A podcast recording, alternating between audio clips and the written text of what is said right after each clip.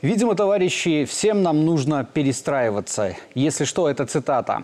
Слова человека, который войдет в историю как очень неоднозначная личность – Горбачев. Сегодня дополним тему о дорогом Михаиле Сергеевиче.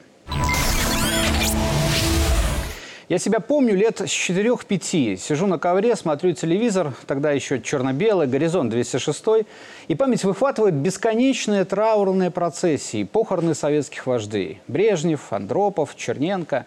И мой отец тогда скажет, что-то они зачистили.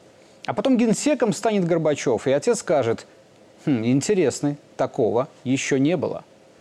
Да, на фоне предшественников Горбачев действительно был другим. Более энергичный, с новыми словами, перестройка, гласность. И их советское общество поначалу воспримет осторожно и с оптимизмом. Но кто не хочет жить лучше?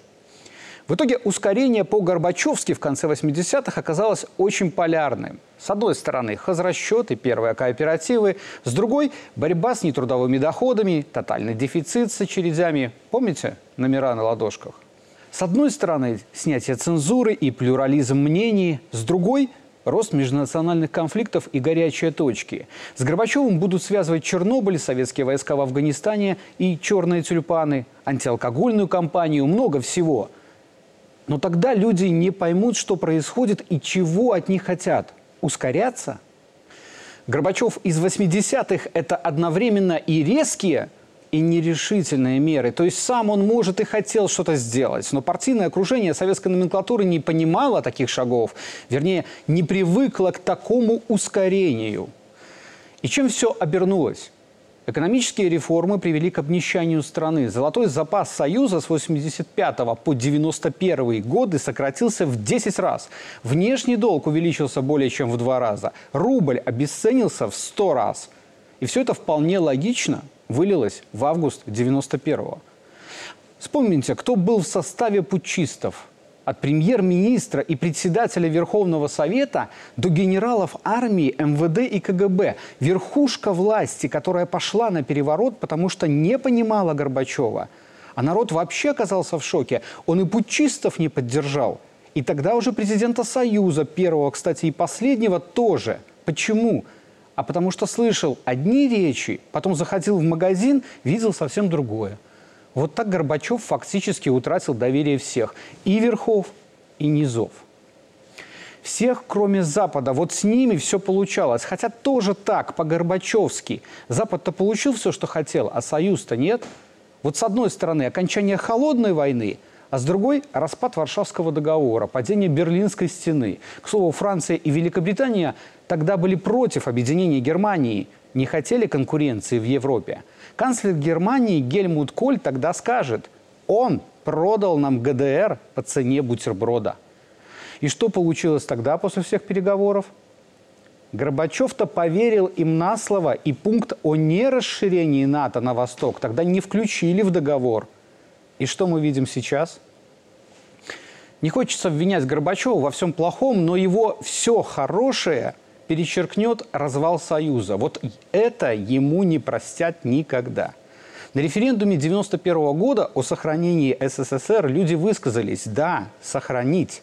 В Беларуси за это проголосовали 82%. Но в итоге всем пришлось жить в новых условиях. Ну как жить? Выживать, голодать поломанные судьбы. Вот как это простить? Сам по себе Горбачев никогда не понимал, чем он управлял. То есть по степени сложности он не понимал, насколько сложна была система Советский Союз, не хотел этого понимать, скажем так. И был при этом абсолютно убежден, что вот э, западные ценности, как они продаются, как они лежат на витрине, они таковы есть на самом деле. Да, что мы прекрасно знаем, что это совсем не Верил так. на слово, пожалуй, один из Верил многих политиков, который мог верить на слово, когда Мне вот первое, что вспоминается с Горбачевым, это как раз фотография, где Фидель Кастро на него смотрит. Фидель Кастро уже знает, что Горбачев санкционировал практически устранение Фиделя Кастро вот, смотрит на него, в общем-то, ну, абсолютно выразительный взгляд. Фотография очень известна. Ну, а Горбачев, собственно говоря, в своем амплуа уверенный говорит про демократические ценности. То есть вот это вот, вот У меня первая ассоциация, которая с этим всплывает. И знаете, что примечательно? 2022 год станет весьма знаковым для тех, кто отметил и отметился тогда, в 90-х. Кравчук, Шушкевич, Бурбулис – все они ушли в этом году. И все были в вискулях. Да, Горбачева там не было, но развал Союза припишут именно ему. А вот и он ушел. Был ли Горбачев исторической личностью? Несомненно. Был ли лидером своего времени? Вряд ли лидером. Пытался, это да. Получилось? Скорее нет. В своей последней книге «Остаюсь оптимистом» он напишет «Союз – это моя драма. Уверен, что я поступил правильно». Оптимизм – хорошее качество, только иногда в этой жизни поступок одного человека решает судьбы миллионов других людей. Меня зовут Анатолий Занкович, дополнили тему, и сегодня о Горбачеве ничего, кроме правды.